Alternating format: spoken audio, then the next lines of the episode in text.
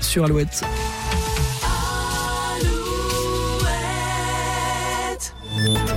Alouette, les infos.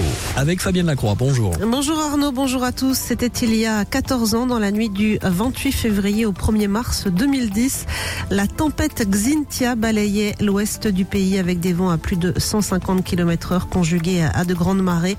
Une tempête qui avait entraîné le décès de 47 personnes, 35 ans en Vendée et 12 en Charente-Maritime. 14 ans après, le vent va souffler moins fort hein, cet après-midi sous un ciel variable. On en reparle à la fin de ce flash. Vannes, trois enfants âgés de 9 et 11 ans convoqués hier par la police. Ils sont accusés d'avoir lancé des pierres sur des voitures en février dernier depuis une passerelle piétonne.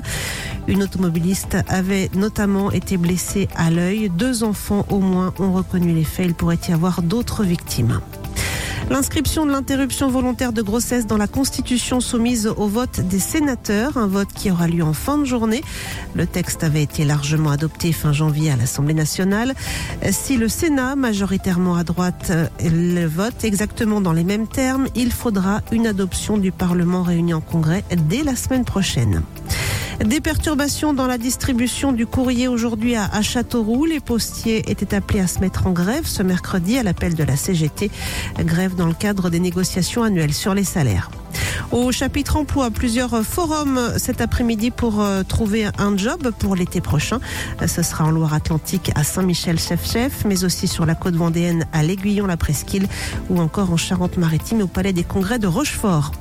En foot, les U19 du FC Nantes disputent cet après-midi les huitièmes de finale de la Youth League, la Ligue des champions des jeunes. Déplacement en Autriche, à Salzbourg, coup d'envoi à 15h. Et puis c'est à 19h que débutera le match France-Espagne. Les Bleus ES affrontent les championnes du monde en titre en finale de la Ligue féminine des nations. La rencontre se joue à Séville.